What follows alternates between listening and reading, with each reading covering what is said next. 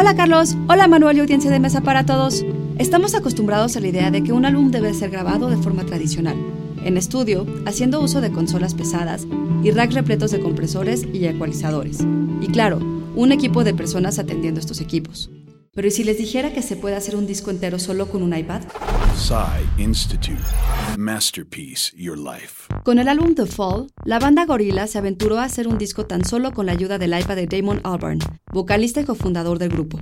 El disco fue grabado en 2010 durante la gira norteamericana del Escape to Plastic Beach World Tour de Gorillaz, y era una forma de llenar las horas muertas del día.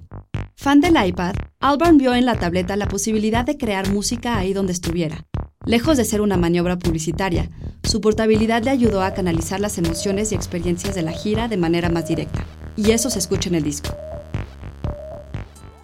Al final, Albarn descubrió que no tener tantas opciones como las que encuentras en un estudio te hace pensar de manera más creativa con menos trabas para expresar tus ideas. La mayoría de las marcas reconocidas han desarrollado aplicaciones que antes encontrabas en la computadora y que han permitido que todos los músicos tengan esa opción, aún sin el acceso a un estudio. ¿Y ustedes? ¿Cuándo graban su disco? Texto original de Héctor Iglesias. Guión de Antonio Camarillo. Yo soy Ana Goyenechea y nos escuchamos en la próxima cápsula SAE.